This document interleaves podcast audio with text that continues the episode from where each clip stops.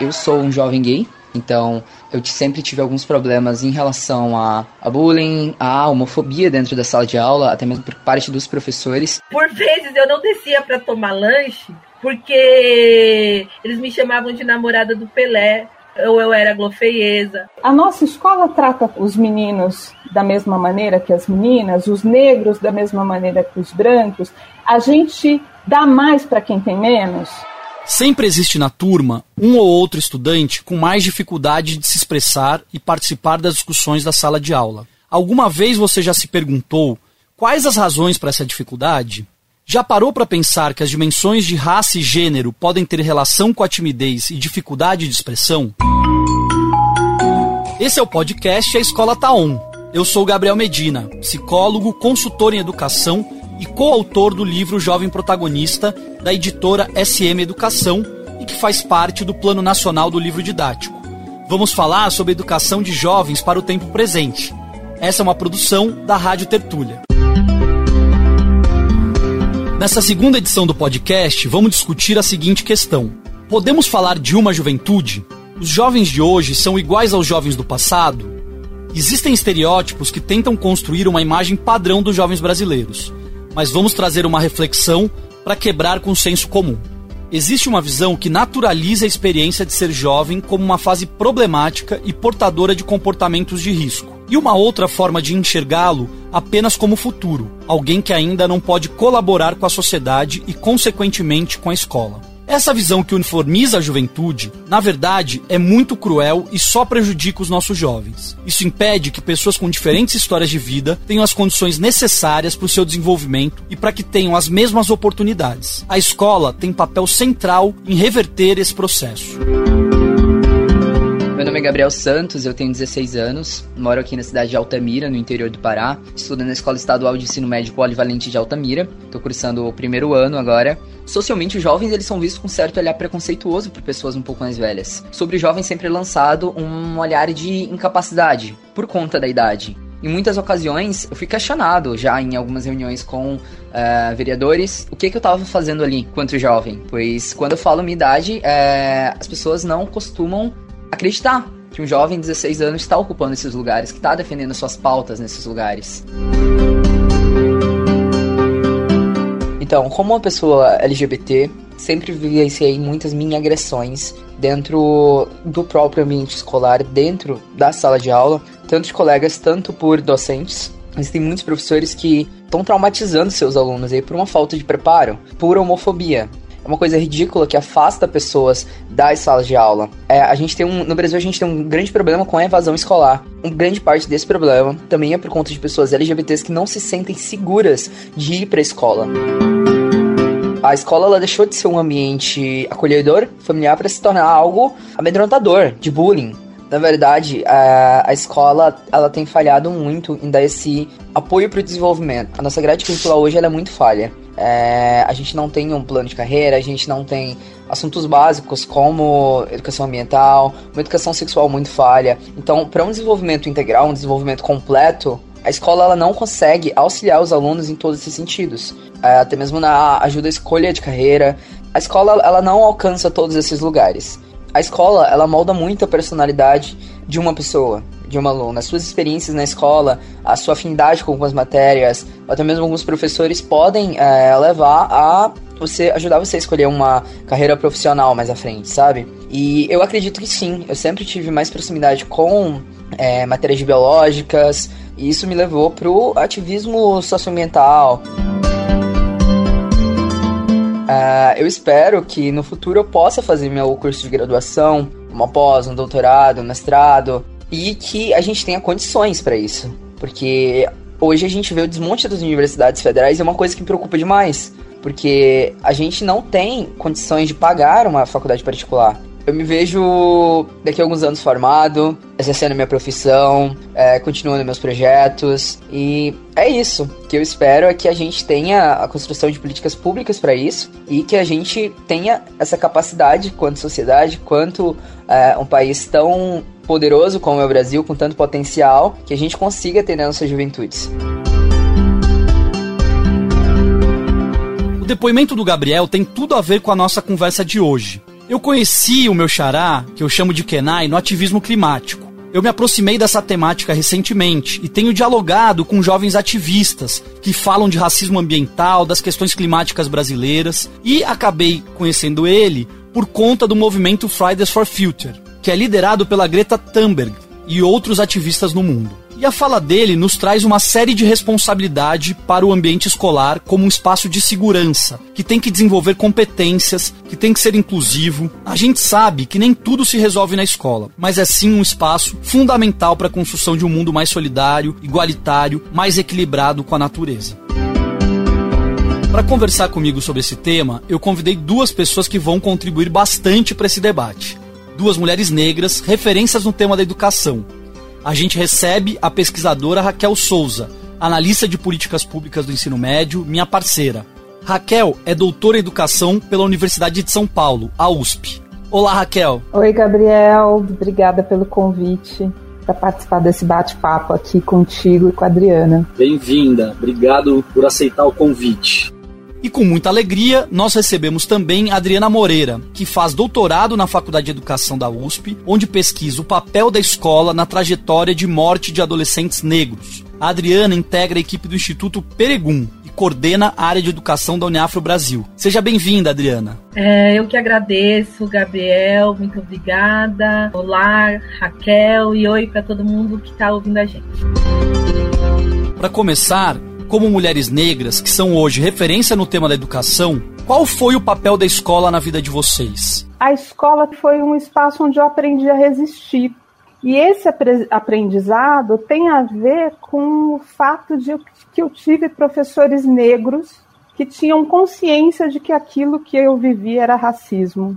Para mim, a escola tem essa força paradoxal que ela é um espaço onde você vive e experimenta violências que estão na sociedade, né, conflitos que estão presentes e que o mundo adulto não consegue poupar as crianças e os jovens de experimentar e experimentar em lugares em que, em tese, elas deveriam estar sendo protegidas, é, mas é, também menos por conta de um projeto institucional, de uma escola antirracista, e muito mais por força de individualidades de professores que têm um compromisso com crianças negras com, com as quais elas se deparam, eu tive a sorte de encontrar com esses professores e que me fortaleceram muito. Então, assim, a instituição escolar, ela é um espaço de violência, mas os, alguns professores, independentemente do, do, do, do compromisso que essa instituição tem, teve pelo menos na minha trajetória, com uma educação antirracista, antissexista, não homofóbica. Eu, eu, eu tive essa, essa sorte que me potencializou demais, entendeu? Então, eu, é, para mim, a escola é um, uma instituição paradoxal, porque você vive violência, mas é um espaço também em que você pode encontrar formas de resistir. E na educação básica, eu tive professores que me, me deram as coordenadas de como resistir a essas violências que permeiam a sociedade brasileira, que é o racismo, que é a homofobia, que é o sexismo, que é o machismo, né, que é essa dificuldade de se inserir sendo uma mulher pobre, negra e periférica, né, e de construir uma trajetória, enfim. Acho que é um pouco isso que a escola foi para mim. Legal, Raquel.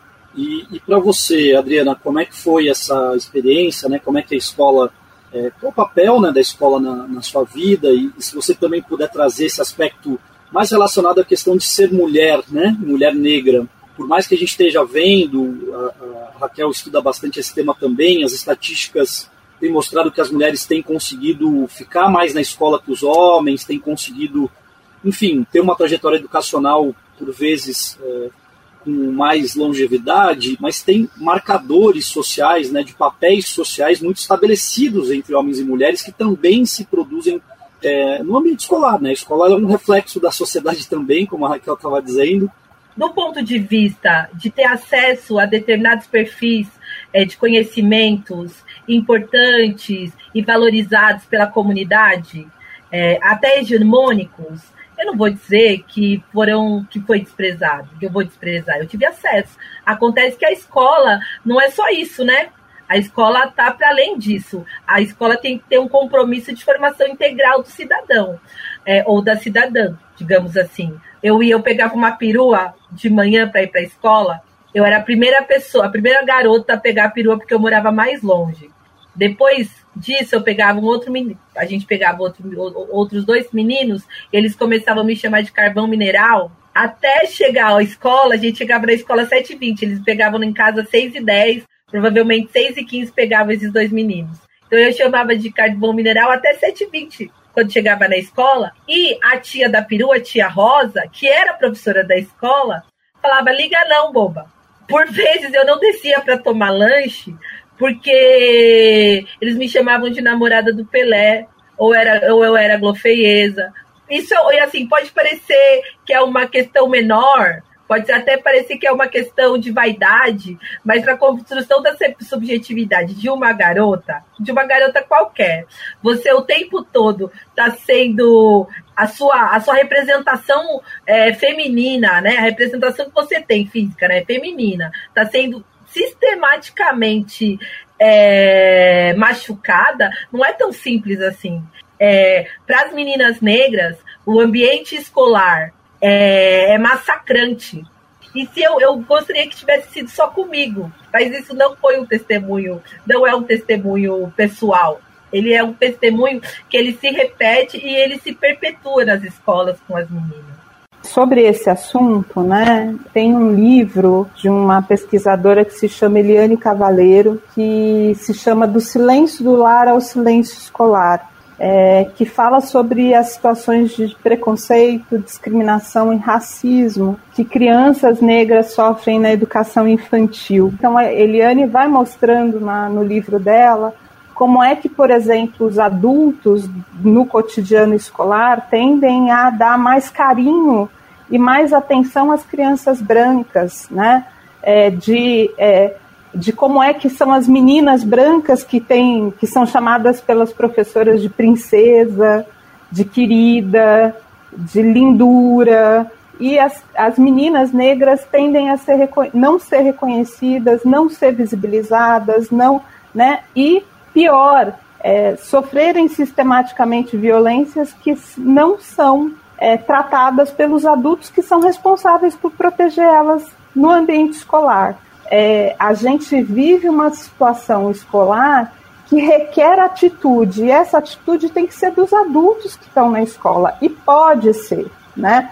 Quiçá que fosse um projeto institucional da escola, né? Que não fosse ação individual. O que eu estou dizendo é que muitas vezes as crianças resistem à escola, é, e criam e constroem formas de resistência com a escola, não por causa de um projeto institucional, mas por conta da ação individualizada de professores. O que eu estou dizendo é que ótimo que existem esses professores, porque às vezes eles salvam vidas, né? Vidas acadêmicas, vidas, vidas mesmo, mas seria muito bom fosse resultado de uma escola que não tolera o racismo, que não exclui crianças negras, e que não faz elas saírem da escola se sentindo menores, é, não se reconhecendo é, como seres integrais, como seres potentes é, é, e herdeiros de uma história que, que é potente, que tem potência, né? É uma experiência coletiva, né?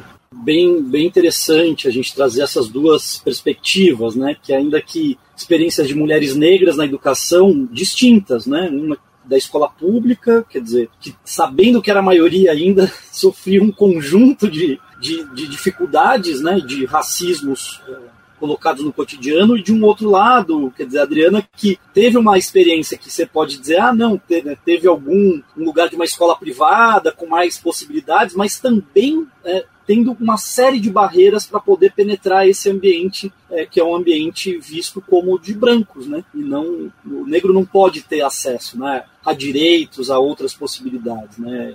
Muito bom, gente. Eu vou aqui então entrar no assunto agora sobre essa questão da diversidade da, das juventudes. Quando a gente fala em juventudes, né, é, e aí com S no plural, que, que significa isso? Né? Por que, que a gente está falando? Por que a gente traz esse conceito no plural? E por que, que é tão importante reconhecer essa diversidade para vocês? Eu acho super importante a gente discutir a ideia, a ideia de juventudes no plural e não no singular, porque a gente precisa é, faz a gente pensar historicamente como a ideia de juventude é construída no Brasil, né? Se a gente pensar que a ideia de juventude ela está vinculada historicamente aos anos de mobilização política é, do regime militar, de combate ao regime militar, né? A gente vai pensar essa juventude. Quem eram os, quem eram os jovens? A ideia de juventude está vinculada a esse momento.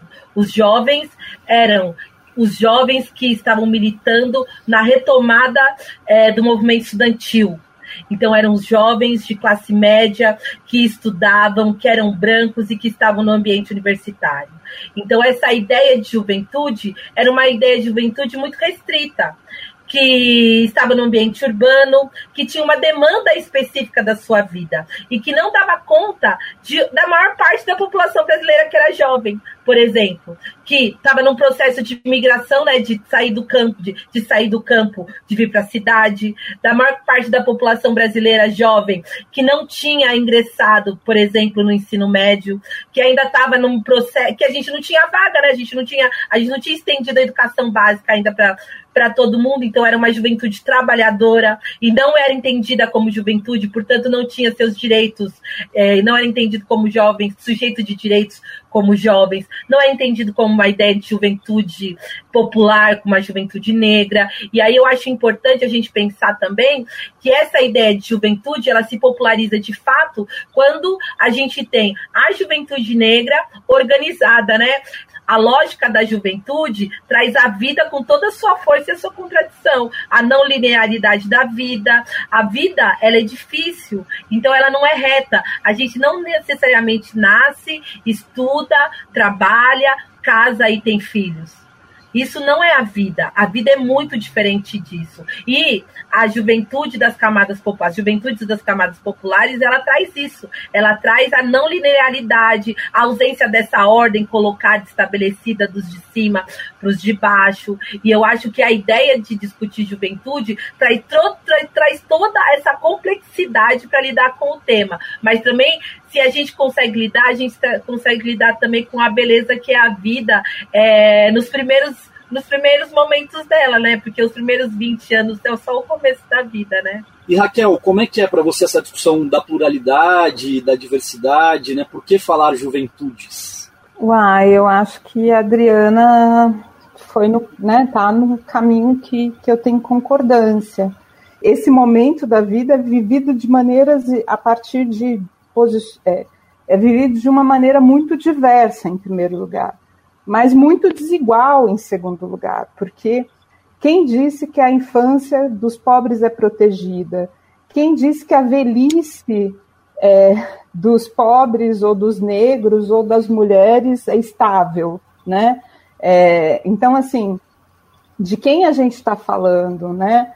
É, qual é a posição desses indivíduos que a gente está falando? E aí eu acho que a ideia de juventudes no plural tem essa potência de, de, de anunciar que é, a condição juvenil e os jovens propriamente ditos são diversos e são atravessados por desigualdades que estruturam, né, que a partir da, da qual os indivíduos vão forjando suas experiências. Então, a potência da juventude de pensar no plural tem a ver com isso, assim, de desnaturalizar é, e supor que, que é, primeiro, de que tem, um, né, de que tem um, uma experiência correta e as outras são todas desviantes, acho que em primeiro lugar tem isso, mas também de trazer para o debate as desigualdades e de como é que essa condição ela tá, essa condição idealizada está olhando para um sujeito que é um sujeito que só pode viver a estabilidade, só pode viver a proteção, porque alguém está desprotegido, porque alguém vive na instabilidade. Né? Então, um branco europeu das classes privilegiadas vive essa situação porque alguém do sul, pobre, preto, dá, né, assegura para o outro essa condição. Né, que... Não, essa, é, essa também é a própria discussão, pegando aqui só um exemplo, a discussão climática é muito essa. Né, enquanto os países ricos se desenvolvem pagando é, carbono para a gente viver o subdesenvolvimento, mas eu queria é, só trazer um link sobre isso também a questão de território, quer dizer, quando a gente está falando de um país do tamanho do Brasil, quer dizer, onde as realidades né, são muito diferentes, os ribeirinhos, os quilombolas, os indígenas, né, a questão da tecnologia, né, o que foi viver a pandemia sem internet, né, sem acesso à educação. Estamos falando de um Brasil que os estados têm muitas diferenças, né, é, de um estado para o outro, dentro do estado, né, interiores com, com cidades muito pequenas também, porque não é só o rural, às vezes são cidades muito pequenas que não tem cinema, não tem teatro, não tem o jovem não tem o que fazer, né? É, enfim, então é, também essa dimensão territorial ela é uma marca importante desse Brasil é, tão diverso, tão plural. Eu acho que esse é um elemento importante e também é trazer um elemento que eu acho que é central do que a gente estava falando é, sobre a diversidade, que é também a questão da, das, dos tempos, né? Quer dizer, essa geração está vivendo outro tempo, né? outras experiências, né? E, e quando a gente vai falar com o mundo adulto, em geral, a gente acha que tá, a gente sabe tudo de juventude porque eu já fui um dia, né? E, e a gente está mudando muito, quer dizer, enfim, a gente viveu uma juventude completamente diferente dessa geração que está aí, quer dizer, muito marcada pela tecnologia, né, por tempos muito distintos, é, uma demanda muito forte é, de realização, de visibilidade, né, as redes sociais marcando assim com muita muita presença, então tem uma experiência do tempo que é muito diferente, né? É, e aí isso muda completamente a forma de você perceber, de você encarar, é, e por isso a gente tem que estudar. Quer dizer, quando a gente vai ser professor, é, não dá para só dizer, não, eu sei o que é ser jovem, eu vou ter que entender o que essa geração vivencia, eu tenho que escutar essa geração, eu tenho que saber o que eles estão vivendo, o que eles estão escutando, como eles se relacionam, né? quais são os sonhos, enfim, quais são os desafios que eles estão colocando. Isso é muito importante para a gente conseguir fazer uma educação contextualizada, uma educação que faça sentido, uma educação que de fato ajuda a transformar a vida desse jovem, né? E, e reconhecendo justamente isso que vocês estão falando é, da diversidade. E aí que eu queria aqui para a gente marcar um pouco esse, esse ponto, né? Que é esses aspectos das desigualdades é, que são, enfim, que precisam ser é, enfrentados pela escola para a promoção da equidade. Né? Que, que, aspectos são esses? Claro, vocês já trouxeram aqui raça, gênero. O que, que, pode ser feito? Como é que a gente encara isso? que a gente precisa enfrentar? O Brasil não, não tem vaga de trabalho e está formando gente a partir de uma lógica para trabalhar numa indústria que nem existe mais. E abre mão de um debate importante que é apresentar para os meninos como que funciona o mercado de trabalho. É importante a gente saber. A gente pode sair de lá até dizer, até compreendendo, e normalmente a gente sai da escola compreendendo que a gente não tem que achar que o mundo tem que ser diferente do que é mas a gente tem que saber como que o mundo funciona. E a gente abre mão de fazer o debate que o trabalho não serve apenas para a subsistência. E a maneira como a gente forma os meninos hoje na escola, eles saem da escola achando que o, que o trabalho serve apenas para subsistir e no final de semana eles fazerem uma balada muito louca e irem no baile funk.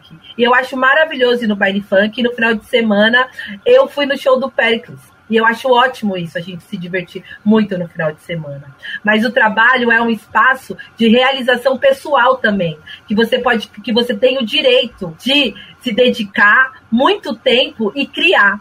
E os espaços para os quais os nossos meninos são jogados é um espaço apenas de frustração, humilhação e sacrifício pessoal. Para que, que a gente está formando os nossos meninos? Para trabalhar no iFood? Então, acho que a gente precisa enfrentar esse debate é, do novo ensino médio, da relação capital-trabalho e dos itinerários formativos. Eu acho que o debate que a gente tem que seguir e que as escolas, em alguma, em alguma medida, é, poderiam se, é, se preocupar porque é o que a gente precisa desenvolver. E é o projeto que a UNEAFRO, é, até agosto, vai apresentar para a sociedade, é um dossiê sobre essas questões. Legal, Adriano. Eu acho que esse é um tema importante. A gente vai até é, um pouquinho mais para frente falar um pouco mais sobre essa questão pandemia, né, desigualdades e tal, que acho que tem um, um assunto forte e um pouco é, do novo ensino médio, que estamos começando agora o ano é, o desafio de implementá-lo. Né? Algumas escolas fizeram projetos pilotos, né? outras, alguns estados, né? outros nem isso conseguiram. A ideia é que agora em 22 a gente comece gradualmente implementando o novo ensino médio. Ele está aí, ele está posto, ele traz desafios é, bastante importantes. E, e, a verdade é que nós não queríamos a escola do jeito que ela estava, né? mas não necessariamente esse modelo que foi apresentado é o modelo ideal. E o que nós temos que pensar é que, diante desse modelo, como que a gente mitiga né, os impactos que ele tem é, no sentido de intensificar as desigualdades? Porque acho que um problema que pode ocorrer, claro que tem ideias boas, né, como todo projeto, tem coisa interessante, trazer a dimensão de projeto de vida, ter uma certa ideia de autonomia de escolha, né, que se de fato os estados conseguissem se estruturar para oferecer esses vários itinerários com qualidade, poderia até ser uma coisa importante, desde que não se abrisse mão também de uma formação básica sólida, né? Desde que a gente conseguisse fazer com que todo mundo pudesse ter uma formação humana, enfim, cidadã, de fato, efetiva. A gente precisa fazer uma discussão sobre isso, como não deixar que é, o novo ensino médio afete as desigualdades, como ele possa, como é que ele pode se conectar com os anseios da juventude, como é que esse tema do protagonismo juvenil se coloca efetivamente como uma questão séria, né, que de fato considera o desejo dos jovens, escute a juventude, né, e não seja uma participação tutelada, sem, sem de fato protagonismo. Eu acho que são desafios bem legais assim para a gente pensar sobre o novo ensino médio, mas o fato é que a gente vai começar o ano aí 22 com ele começando a é, ser implementado nas escolas e acho que vale muito a pena a gente conversar sobre isso. Acho que a gente vai ter outros episódios que a gente vai poder aprofundar também sobre esse assunto. E aí queria ver com a Raquel um pouco sobre essa questão, né, que, que ações podem ser feitas na promoção da equidade. Eu estive muito em sala de aula entre 2003 e 2010 que foi um período de crescimento econômico e de expansão do ensino superior público e de cotas, né? E isso, eu não sei se, se a Adriana concorda, mas isso teve um impacto sobre uma geração de jovens pobres que vislumbrou um certo horizonte, que vislumbrou um certo horizonte de, de, de caminho a ser percorrido que passava pela possibilidade de acessar o ensino superior, prolongar sua trajetória acadêmica, de fazer escolhas, não no ensino médio, mas escolhas de quais itinerários seguir depois do ensino médio, no ensino superior ou no mundo do trabalho, mas assim, uma geração para quem essa, esse horizonte de mobilidade social e de uma inserção laboral mais fecunda mais interessante, mais criativa e conectada com um projeto de realização pessoal estava tava colocado. E aí a gente, de 2014 para cá, vem vivendo uma experiência de crise econômica que se acentua com a pandemia e de retrocesso numa agenda de direitos. E aí a primeira coisa que eu, que eu me coloco como pergunta é como é que você faz educação é, sem projetar esperanças possíveis, entendeu? Eu acho que deve ser um desafio muito grande para os professores é, lidar com o fato de que você está numa sala de aula com uma geração né, de estudantes que está vivendo um, uma pandemia, que está vivendo um cenário de crise é, aguda, e como é que você é, conecta a experiência escolar com um horizonte de futuro a ser construído. Eu acho que essa, esse é um desafio. E essa é a primeira coisa, e como é que você responde, responde isso com um projeto de sociedade mais equânime, menos desigual, mais orientado para uma perspectiva de justiça social. A segunda questão é que eu acho que uma agenda de educação deveria estar comprometida é, com, a, com um projeto de educação antirracista em que as crianças não vivessem é, ou é, pelo menos os adultos se responsabilizassem em proteger crianças, jovens, tivesse uma escola que tivesse orientada por valores e por princípios é, não racistas, não homofóbicos, não sexistas, né? É, por um clima escolar e por regras de convivência e de relacionamento em que isso fosse uma prática cotidiana e sistemática. E em terceiro lugar, e aí eu recupero a discussão que a Adriana está trazendo, e eu não estou fazendo por ordem, tá? Eu estou colocando assim. Acho que essas são as três questões gerais tem a ver com o fato de que uma educação equânime, ela, o princípio, né, essa preocupação de oferecer uma escola para uma sociedade mais equânime, ela precisa estar sentada num sistema educacional que esteja orientado para construir uma sociedade mais justa e equânime. O que eu conheço de literatura sobre, sobre essa diversificação da educação básica é que em países muito desiguais ela, ela tende a acentuar a desigualdade. Né? Então, tem estudos feitos por pesquisadores muito renomados, falando né, no mundo inteiro, que vão mostrar, que vai mostrar que em países é, em que você tem relações mais equitativas no mundo do trabalho, um operário é tão protegido quanto um engenheiro, é, as diferenças educacionais entre um e outro incidem pouco nos, nos seus destinos.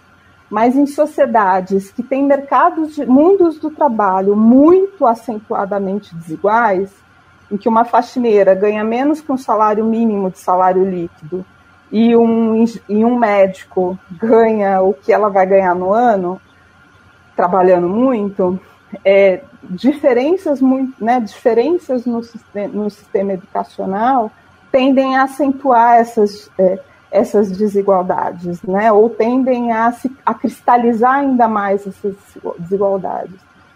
É, então, eu acho que a gente é, precisa pensar nos valores, nos princípios, mas a gente também precisa pensar na própria estrutura do sistema educacional e de como é que ele é, não, é, não produz mais inequidade. Inclusive, num, num, artigo da Tatiana Roque, uma professora da FRJ, ela, como conceitar o elevador social, ela faz essa discussão da importância é, de que a classe média né, fosse da, viesse para a escola pública. Né? Porque não só porque a gente só vai valorizar a escola pública quando o filho do rico, né, das, das altas classes estiverem na escola pública, como é o caso da Universidade Pública Brasileira, que ainda que um governo é, que é avesso a direitos e a, a, a, ciência e tal tenta destruir, mas veja como é difícil destruir a universidade, porque ele é uma, um aparelho das elites. É, né, a universidade pública acaba sendo. Os filhos da elite estão lá, então é muito difícil você destruir, né, como destroem a, a escola fundamental e média é, porque também a vivência uh, com os diferentes ajuda muito, não só entre brancos e negros, mas também entre negros com, com faixas econômicas diferentes, né, entre brancos de faixa econômica diferentes, porque essa possibilidade da convivência é que ajuda também na ampliação de repertórios culturais, é, né, de outras possibilidades de produção, né, de transformação. Quando, quando a gente tem uma escola muito desigual, como é o caso do Brasil, quando a gente fala de uma periferia, e não é uma periferia, são periferias porque também a, as periferias têm centralidades. Quando nós estamos falando de Itaquera, né, o centro de Itaquera tem uma escola. A, a ponta de Itaquera, que é uma periferia aqui de São Paulo, para quem não conhece, é uma outra escola. Né? E esses jovens que estão lá na ponta de Itaquera, ou seja, mais periferia ainda, convivem com situações, com famílias com situações econômicas muito mais baixo, com muito mais falta de acesso a oportunidades, com pais que tiveram menos acesso à educação, valorizam menos a educação, né? então isso vai produzindo é, situações ainda de mais exclusão é, entre as escolas, né? mesmo que a gente está falando de periferias. Então, essa importância da convivência do diferente é, e de classes sociais e, e, situações econômicas diferentes para poder os jovens entre eles também um puxarem os outros né, para o seu desenvolvimento, para ampliação de repertório cultural, social.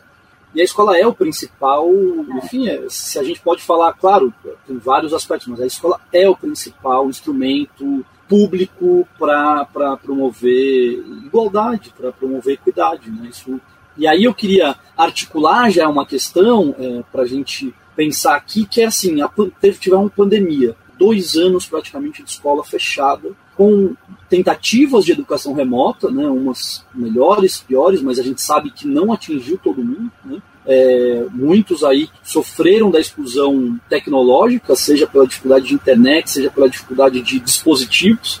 É, e felizmente as coisas estão melhores. A gente tem voltado aí para a escola presencial, com um conjunto de ainda protocolos e adaptações a essa nova realidade. É, e como é que você avalia, Adriana, assim, os desafios da educação é, a partir desse problema todo que a gente viveu que intensificou as desigualdades?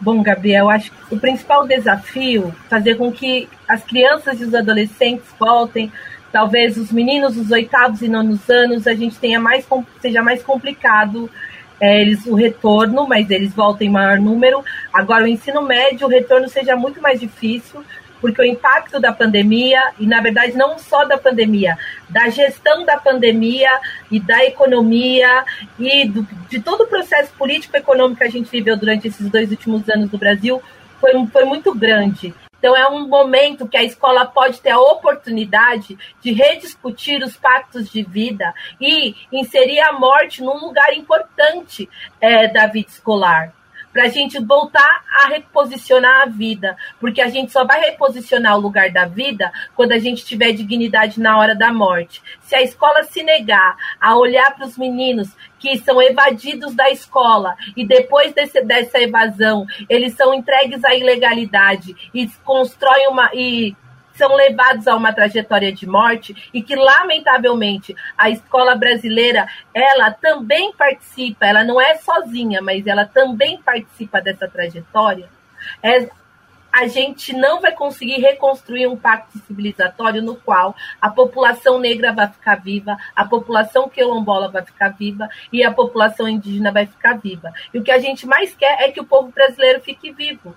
E que a gente, em outros momentos, como que, que aconteça a pandemia, a gente consiga se organizar de maneira a se fortalecer para que o menor número de possível de pessoas morra e a gente tenha mais força para sobreviver.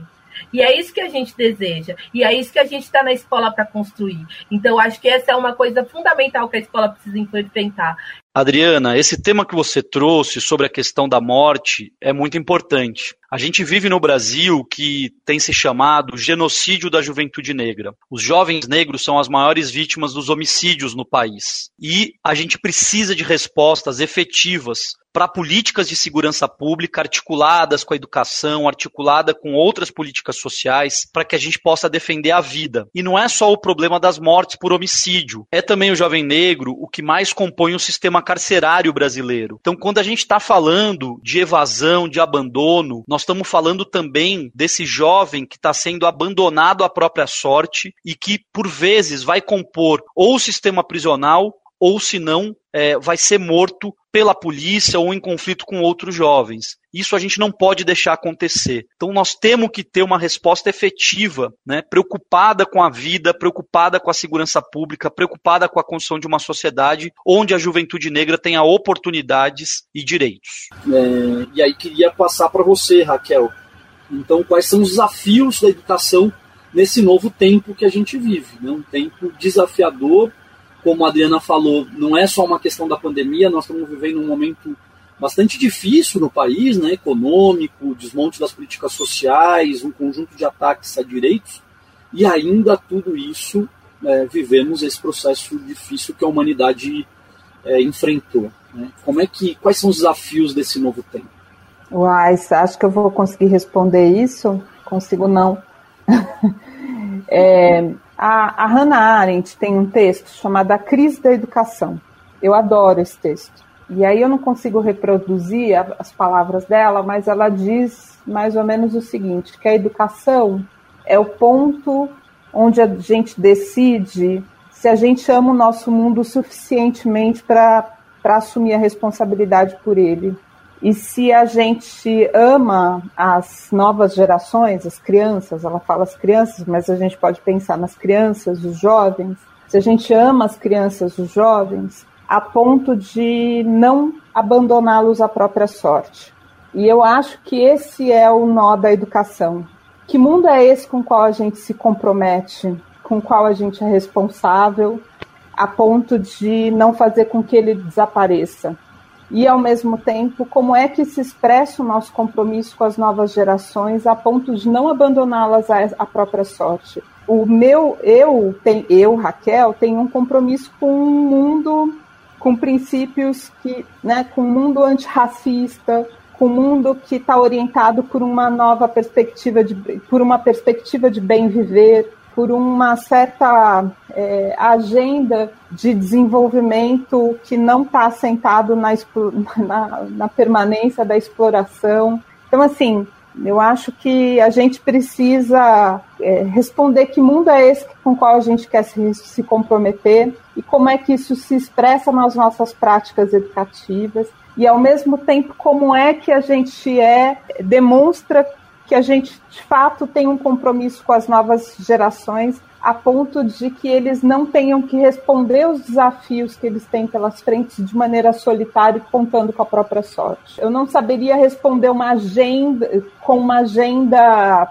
é, programática, mas eu acho que esse é a encalacrada que a gente está nesse momento, sabe? Pensando que a gente está vivendo uma crise econômica, pensando que a gente está vivendo ataques à democracia e aos princípios democráticos, pensando que a gente está vivendo uma agenda de retrocesso a direitos que foram é, conquistados há tão pouco tempo. Então, eu acho que é um pouco por aí que, que vai a minha resposta, sabe? Muito legal. Eu acho que é isso, né? No momento de, de, de tantos, tantas crises que a gente vive, né? Crise climática, crise democrática, crise das desigualdades, talvez é, a gente não consiga responder a esses dois anos que foram, né, assim, em alguma medida prejudicados, mas se a gente conseguir fazer com que os estudantes possam ter curiosidade científica, serem críticos, poderem valorizar a democracia e, de fato, é, buscarem construir um mundo mais igual, né, mais menos desigual, né, e a gente despertar o interesse pela educação, por, por continuar estudando, porque acho que essa é a questão, né? A gente, a escola é um período, mas a vida a gente aprende o tempo todo, a gente tem que estar o tempo todo estudando.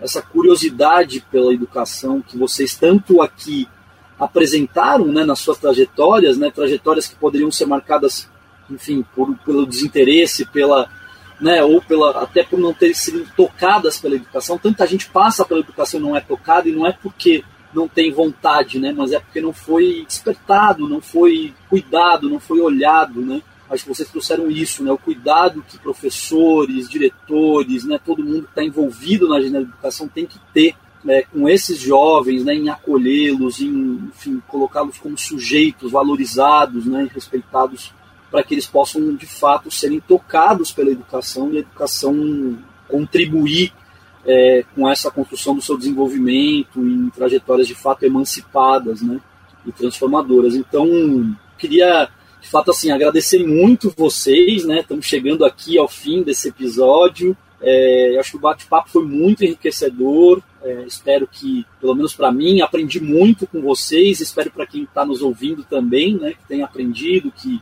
enfim, tenha gostado do que a gente conversou aqui que nesse podcast a gente estava com a Raquel Souza, é, que é analista de políticas públicas do ensino médio, doutora em educação pela USP, e com a Adriana Moreira, que é doutoranda na USP, coordenadora de educação da Uniafro Brasil. Queria agradecer muito a presença de vocês, acho que foi super bacana. É, enfim, abrir aí para vocês poderem dar um tchau aqui para os nossos ouvintes. Eu queria agradecer o convite, dizer que foi muito bacana estar aqui conversando sobre essas temáticas deixar um abraço para todo mundo e dizer que faremos Palmares de novo. E é isso que eu creio, é isso que eu estou aqui. Muito obrigado. Ah, agradecer o convite, a possibilidade de trocar uma ideia com você e com a Adriana, Gabriel, e desejar sucesso aí para o programa e vida longa a esse debate sobre educação, que a gente possa, a partir dessa experiência, construir umas agendas bacanas de escola e educação escolar. Um abraço para todo mundo. Legal, queria agradecer também a Camila e a Bia que estão aqui com a gente, da Rádio Tertúlia, por estarem aqui também nos apoiando nesse processo. Muito obrigado. Vamos continuar em contato nas redes sociais? O meu Instagram é @spgabrielmedina, muito simples. E se você gostou desse tema, já fique sabendo o que vamos falar no próximo episódio: cultura juvenil, autoridade e autoritarismo. Eu espero você no seu tocador de podcast preferido, sempre às quartas-feiras. Até lá! Você ouviu o podcast A Escola Taon tá com Gabriel Medina, toda quarta-feira nos principais tocadores de podcast. Esta é uma produção da Rádio Tertúlia. Roteiro, edição e coordenação, Camila Maciel. Produção executiva, Beatriz Pasqualino, Raíssa Lazzarini e Raquel Júnior. Sonoplastia, André Paroche.